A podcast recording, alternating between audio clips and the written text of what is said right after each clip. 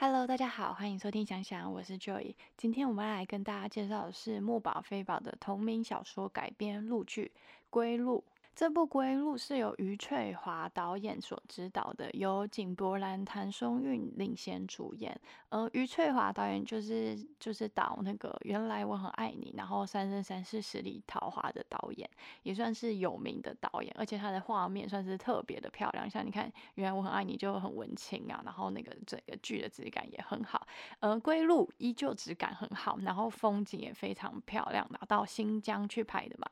因为男主角是特警，就是排爆的特警陆延成这样，然后跟就是女主角归晓是在投，他是做投资的，十年后重逢，然后两个人破镜重圆的故事。因为井柏然跟谭松韵我们之前都介绍过了，所以我们这次来介绍墨宝非宝这个作者，然后他也是知名的编剧。我相信有在看大陆原创小说的朋友们，一定都有听过这位作者，因为他真的非常非常的有名。他的首部作品《永安调》是在二零一零年的时候开始写的。然后到现在，你看二零二三了嘛，写了十几年了，就是他的书，其实他算是一个，我觉得算是高产的作者哦，因为他真的不会，他真的是如果有更新，他真的很少会请假，或是就是因为我有时候都会看他的连更的那种，就是正在连载的，他除非是真的有工作，像暴雪时分要去芬兰跟组嘛，然后这种他才才会停更，不然其实我觉得他就是真的是作品就是写的蛮快。然后不会说断就断，就是他真的是会很照时间、很有规划的一个作者，是非常有信用的作者。呃，没有信用的作者，不好说是谁。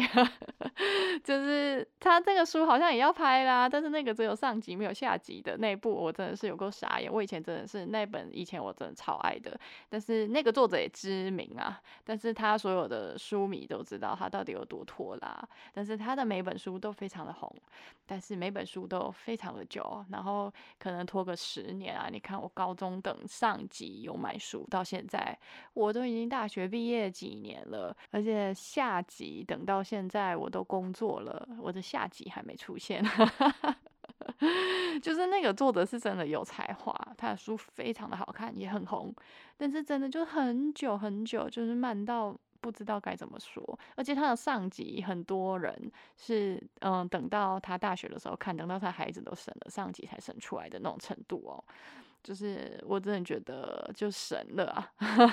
超坑的，可是就真的好看，无话可说，有才华的人啊。但是墨宝非宝，他不只有才华，我觉得他是一个很守信用，然后不会随便就是挖坑给大家跳的作者。就他真的就会跟完呐，他不会，他不会就真的是放着，然后就不管他了，这样不会。那我们继续介绍墨宝非宝的书，他的书呢，基本上我全部都有看过。因为他真的是比较知名的作者，但是其实我以前早期没有特别特别的喜欢他，呃，不觉得他的书不好看，但是以前也没有觉得特别好看，因为其实他的早期作品大部分都是甜文，然后并没有一些很大起伏的剧情，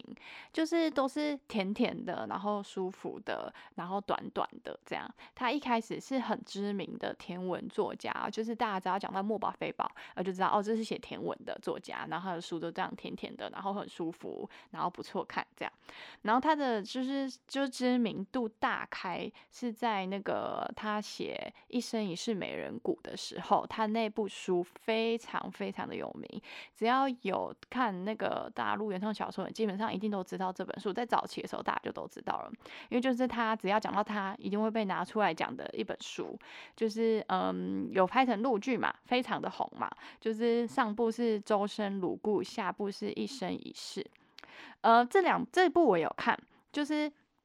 书我家也有啊。就是他周生如故真的是非常非常好看，那白鹿真的是美到不行啊。就是就是他，我觉得他蛮厉害的一个演员，就是因为他其实是一个比较好笑的性格，就是有趣啊、搞笑型的，就大辣辣的女生。但是她要扮那种很有气质的女主角崔十一，就真的是入戏的时候，那个她眼神一冷静下来，就整个气质很强，诶，就很猛诶。我觉得那真的就是演员啊。然后因为周生如故是悲剧嘛，然后最后再跳那个就穿中式婚纱跳城门的时候，那是城门嘛，就皇城的的那个楼这样跳下来嘛，超美的好吗？这是中式婚纱，然后再配上她的那个妆啊什么的。巨美，真的美上热搜的那种，就是很看着就惊艳，那真的是惊艳，就是它那个就画面感，真的是就是你真的看过很难忘诶。所以我觉得《周深如故》真的是很推很推的一部，嗯，然后但是它还有因为上部是悲剧嘛。然后，所以下部就是一生一世，他是把小说分成上下来拍，因为小说的写法其实是在现代里面，然后女主角是记得的，然后去穿插了他们前世的故事，就是他讲到他师父周生辰的故事嘛，就是小说里面是用，就是女，就是用倒，就是跳回去讲，跳回去讲一段一段的这样，然后把整个故事完整起来。嗯，这部小说也很好看，就是呃看一次你可能就是没很懂的时候，你会觉得还不错。然后等你就是渐渐的过几年，你再来看一次的时候，又觉得更好看了。嗯，因为墨宝非宝，我觉得他他只要写到古代的文啊，我觉得他就是那个文就是文学功底很强的人，他真的写出来的字是很美的。嗯，所以他就是远远不只是只是一个写甜文的作家，因为他真的是去写一些古诗啊什么的，他真的都套的。就是明显就是 就是就非常底蕴非常足够的一个作者，不然就是查了非常非常多的资料下去写的。我只能说他的他的那种呃跟民国时期有关的，啊，然后跟古代有关的，啊，他的那个文字描述都非常非常的美。嗯，因为电视剧《一生一世美人谷》它分成周生如故跟一生一世来拍嘛。呃，我觉得最精彩的一定是在周生如故，没错。一生一世呢，大家就会觉得。呃，略显平淡，呃，但这个其实看人，因为也有人觉得一生一世就是那种平淡里面的美好是很动人的，所以有些人觉得一生一世更好看，然后是非常非常觉得非常非常棒的。可是我个人呐，还有呃，我知道大部分的人，还有我妈啦，还有我朋友那些的，就是大家都觉得是周生如故比较好看，因为一生一世其实。看到最后有一点点无聊，就是因为太平淡了，呃，因为太稳定，你知道吗？因为电视剧大家有时候就喜欢点起伏嘛，呃，就这个一生一世啊，很明显的也反这个问题，很明显的也反映在归路的这部剧里面。因为我说过，墨宝非宝其实早期归路是他的早期作品，他其实早期他是甜文作者，所以呢，他的文是好看的，但是相较于如果你要全部照实拍的话，是比较平淡的。就基本上他这些剧啊，因为他是主要的独立编剧嘛，因为也是他的书，然后所以其实基本上都尽量的不改小说下去拍。因为就是为了还原嘛，所以他们就是除了除非过审的问题啦，他们会稍微改归路也是有改一点点，但是其实那个真的不太影响剧情，就是因为有些不能就是不能在那个就是可能学生的时候不可以先恋爱之类那种不可以拍这样，就可能就拖晚一点这样之类的这种。然后，所以归路有一个就是大家看的觉得比较大的问题啦，就是跟周生如故一生也是很像，就是归路前面也是精彩的，非常的精彩。因为我妈最后跟我说，她觉得归路前面超好看的，然后她才看没有几集，大概十集之后，她跟我说无聊，然后从那部最后很无聊。对，有一点点的问题就是在这里，因为它是个甜文，然后。就是它前面其实是精彩的，但是因为后面因为男女主角是真的很稳定，就是深爱嘛，破镜重圆，他们没有什么恶心的那种，所以就真的是相爱的两个人，然后很稳定，然后要继续走下去嘛。有些人能感受到这种平淡的美好，但是呢，有就是对电视剧观众来说，有些人可能会觉得有一点就是平淡过头了，比较呃比较无聊一点。所以我觉得如果你会喜欢。就是周生如故一生一世嘛，你有喜有真的很喜欢一生一世，就你能接受这种风格，你再去看归路会比较适合，不然你可能也会觉得前面是精彩的，然后后面真的就是会过于平淡这样。但当然，呃，因为这个我说的这个就是想法是我妈觉得的，我自己也觉得后面有一点无聊，但有很大的问题，可能是因为小说我看过两遍，呃，因为小说很早以前我就看过了，然后在《鬼路》要上映之前，它就是白色情人节播的嘛，就是三月十四的时候上映的，在爱奇艺就有的看，然后。在上映之前，我有把小说再看一次啦，所以我才会知道它几乎都照拍，不然那么久以前小说我早就忘记啦。是因为我自己有再看一次小说，所以我能知道它完全是照着拍的，就是除非就是你知道我说就不能播的地方，我稍微的改动一下，就变成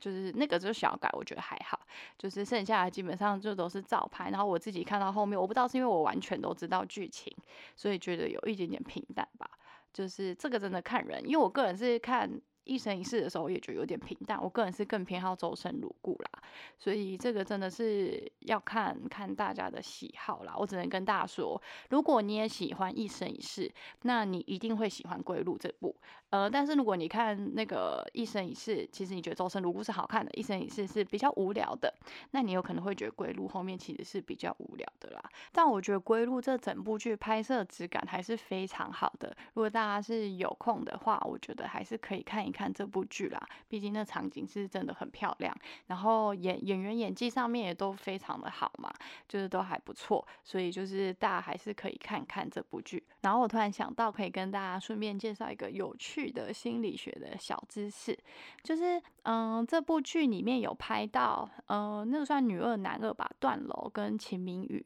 就是他们两个就是刚认识嘛。然后他们有一起去走吊桥，然后他们两个最后也有成功的在一起嘛。然后这个这件就是他们走吊桥那件事，让我突然想到，我可以跟大家介绍一下吊桥效应。就是吊桥效应其实是心理学家发现的一个，就是一个源自于心理激发状态的错误归因。然后他们去进行的实验所证实的一个结果，就是呃一男一女一起去走吊桥。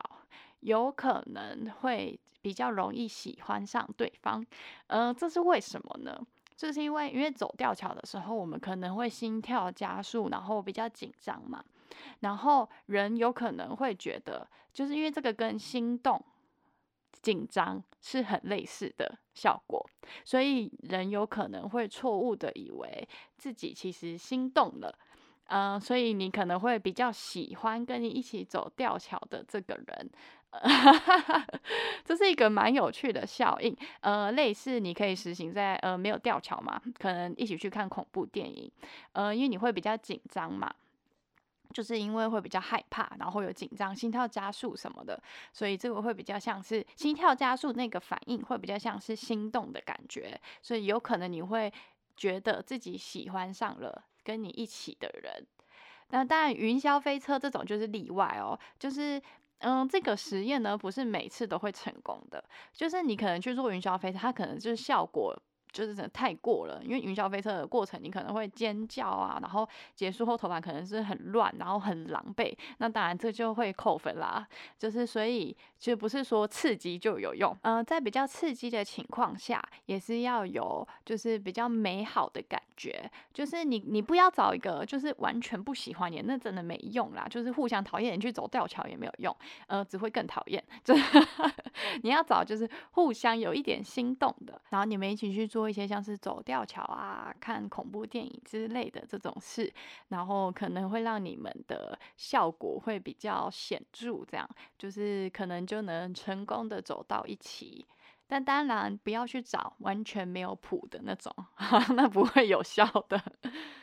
然后心理学上其实有蛮多这种呃社会心理学上面的一些小知识嘛。我记得我之前在做社会心理学报告的时候，写报告的时候，我还有看过一个是找不认识的男女，然后完全不认识，然后去做一百个问题，就是心理学家准备好的一百个问题，就是然后啊九十九个问题啊，就是互相的要诚实的回答。最后一个第一百项就是他们要互看就一分钟还是怎样，反正就是最后这两个人。有非常非常高的几率会陷入爱河，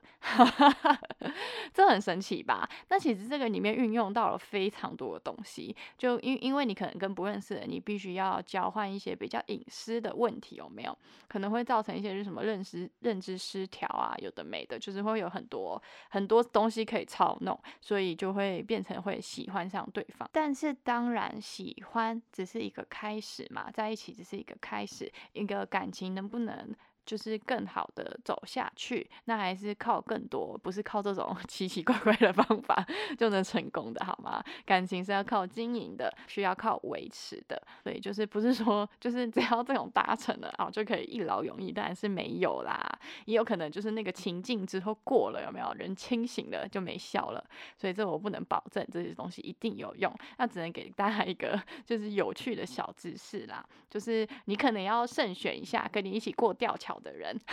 不然你可能会不小心爱上他。这就算一个有趣的小知识，跟大家分享一下。那我们继续回到墨宝非宝这个作者，嗯，他目前已经还有剧是就是小说改编的剧，已经杀青待播的，就是很想很想你，也是改编自于他的小说，就是那个是谭健次跟周也主演的。嗯，我记得男主角是配音大神的故事，就是也是他早期的作品之一啊，所以是甜文。但是因为电视剧嘛，所以我在想这部应该是会加入比较多的剧情，不然可能也会比较平淡一点。然后而且看那个介绍，因为已经拍完了嘛，感觉是真的有稍微就是多一些比较丰富的内容了。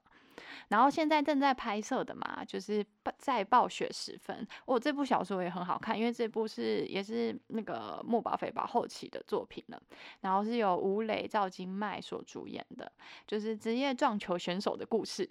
就是非常好看，是他后期的现代文，是剧情会更加丰富，而且蕾蕾最近的那个爱情而已很好看呢，就是我觉得他他演的剧都都很好看，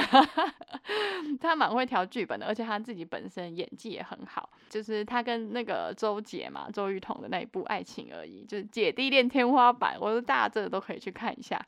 因为因为那一部真的蛮合理的，就是下次来介绍一下这部，我觉得那一部真的是。很也很赞，就是而且雷雷真的很好笑哎，他这个有演撞球选手啊，他内部有演羽球选手到转网球选手，就是他是想把运动员都演一遍是吗？虽然他看那个那一部真的是完全就真的看到演员都在彪悍，因为是真认真在打球，反正就是也是一部我觉得还不错的剧。然后他现在有在改编筹备阶段的，是我最喜欢最喜欢的一部小说，叫做《十二年故人戏》。就是富山野的那一部，就是这部感觉其实不太容易拍，因为因为它是其实是一部民国的剧，然后我看过民国剧拍摄质量，就是拍摄质感啊最好的感觉就是《夜旅人》，是我唯一看过我觉得民国剧拍起来比较不尴尬的，然后看起来真的质感就非常非常好的。但是那部有点悲剧，就不能播。就是希望啊，《十二年顾文熙》真的是我非常非常喜欢的一部小说。哎，我喜欢到曾经想为这本小说写一首歌，但是我记得我那时候词好像就写到一半卡住了，我就没有再硬写了。就是，这这部小说真的是句句好看。就是它明明是一部小说，可是它超级有画面感的，它文字又非常的就是很美。它的只要是古装的或是民国，就是比较以前的，会用都会用到一些诗词，是非常非常厉害的，就是很美，然后剧情又是精彩的，而且那个三哥那个角色是惊为天人的有魅力。这部那部真的是作者自己说，就是他没有办法一直写这种书，因为真的是耗费他很大量大量的心力，因为必须去想。嘛，然后去推敲，因为你必须你自己是作者，要写出那个你自己的感情也要到位，你知道吗？就是，然后要查很多很多的资料，就是他就是他真的是很耗费了很大的心力才成就的作品，也是我心中第一名的小说。而且这真的是我看完这部小说，我原本就是我说我过我前面没有特别喜欢墨宝非宝这个作者，就是觉得还不错，因为是甜文嘛，就是十二那个。一生也是美人谷，我虽然有买，然后他还有一部至此中年，我也有买，就都是不错看，蛮喜欢的，但是没有喜欢到觉得是神等级的。这十二年故人戏写出来之后，我真的觉得他真的是封神的诶，很猛，真的，我真的是有在看小说的人，如果没看过这部，我推，真的每个人都是没有人有差评，大家都觉得哇塞，怎么有办法小说这么有画面感？里面的就是那些一些就是想法。就是角色的那种理想，他的一些做的事情，反正很多很多，就真的是很惊人的厉害的一部小说。那他后面这这部写完，他就写了在暴雪时分嘛，写现代戏，就是他休息一下。这个撞球的也好看，就是我说蕾蕾他们现在在芬兰演的嘛。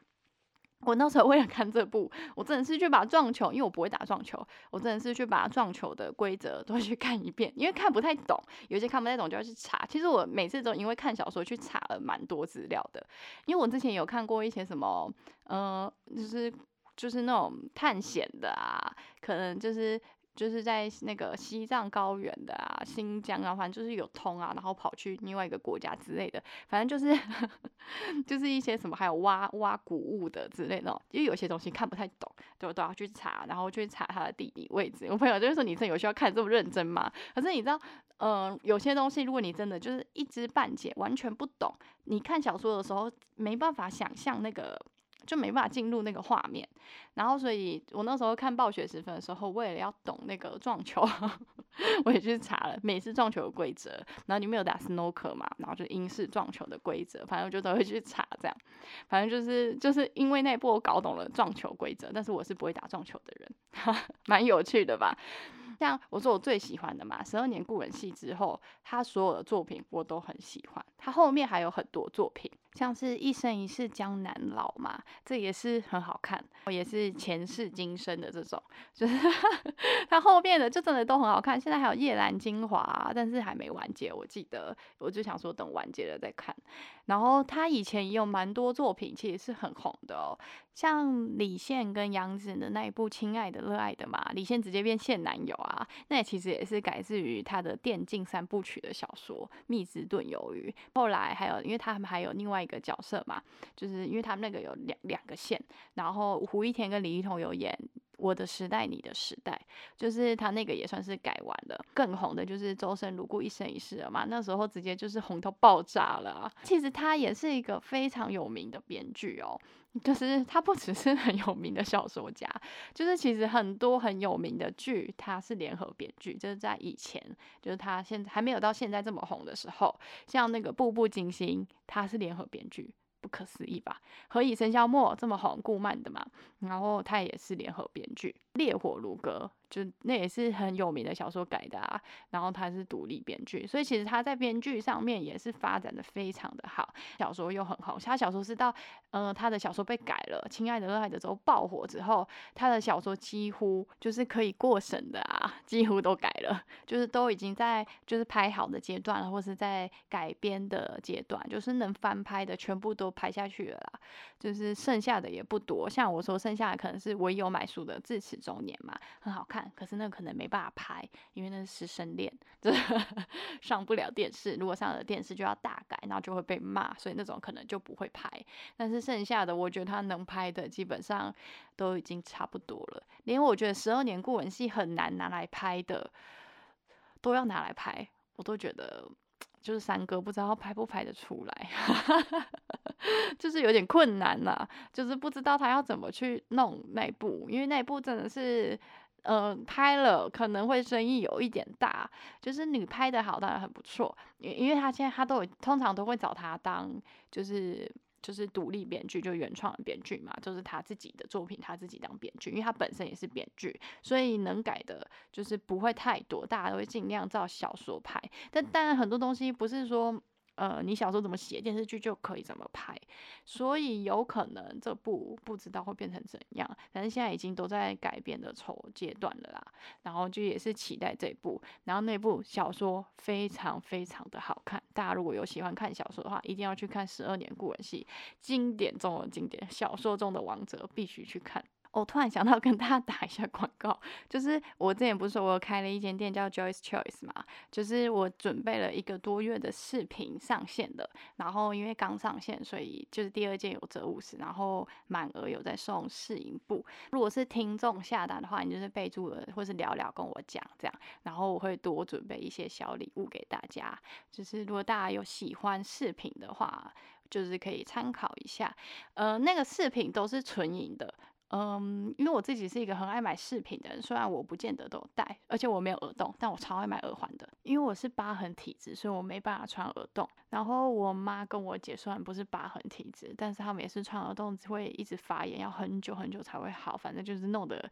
就是很辛苦、很惨烈才有那个耳洞的人。虽然我知道夹的耳环就夹式的可以改，可是就是那个真的都没有真的那种的好看。这我觉得有差，所以我虽然没办法打耳洞，但是我对逛耳环有一定的执着程度。我真的超爱逛耳环，然后超爱买的。每次都买来送人啊，就是买来给我妈，买来给我姐啊，就是因为我真的很爱逛那些。以前也踩了超多的坑的，我以前还我连那个美国网站的我都会买，然后再转运回来。就我发现，就是呃有些东西真的是溢价太严重了，就是像我很多国外买的那种很贵的，就是其实它是铜镀 K 金。呃，我不建议大家去买铜的，我只建议大家买银的。虽然银会氧化，但是其实饰品出来的时候都有，其实都有做那个保护层，不见得那么容易氧化。而且银氧化的话，其实你擦一擦，呃，当然你上面有镀金的话，有可能擦太大力，它会变成银色的，就是不会是金色的。但是如果你是就是只买银色的话，你擦一擦，它还是会恢复银的颜色，是不会生锈的。但是如果你买铜的，虽然很便宜。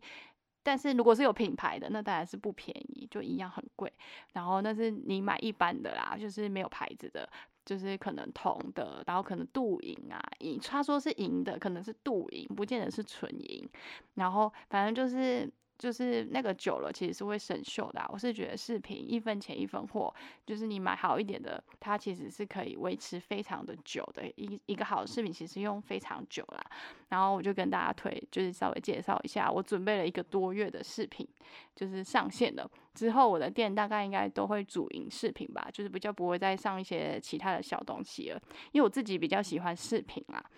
然后当然，现在的就是现在有的都是现货，但是我都只有留一个，就是就是我准备，就是我。定来看的，然后打掉了一些我觉得不 OK 的，剩下的我有上架，大家有喜欢的话就只有一个。那大家就是因为我想要看一下大家是喜欢什么风格的，就是看卖的状况怎样，我才会去补后面的货。如果就是你有买跟人家买到一样没有货的，就可能要再等这样。大家有喜欢逛饰品的话，可以看看我的店，就是链接我都会放在就是我的那个资讯栏上面啊，不一定要买，就是你有喜欢再买，真的不要乱买，就是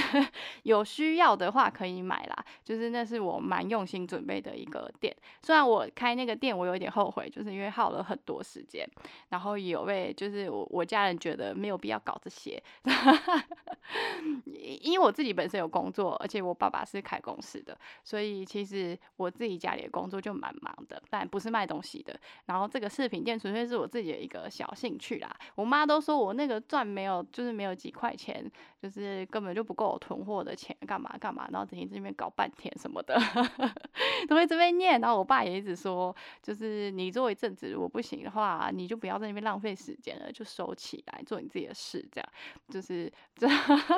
算是自己一个梦想。而且我自己常常弄到半夜的时候，然后订很多东西在那边运来运去的时候，其实我自己有一点后悔啦。而且我常常会出去寄货，然后我可能会买一杯饮料回家，就是 赚的不够那杯饮料钱，有点惨啊。但是就是一个就是。就是一个体验啊，就是一直很想要开一间小小的店，然后卖自己喜欢的东西去尝试一下。因为我自己也很想要去开饮料店啊、咖啡店，但是我爸都觉得我这么拖拉的人不适合，我就做好自己的事就好了。就是，反正就是一个小兴趣啦。然后大家如果有喜欢的话，可以跟就是跟朋友推荐一下。那我们就下次见啦，拜拜。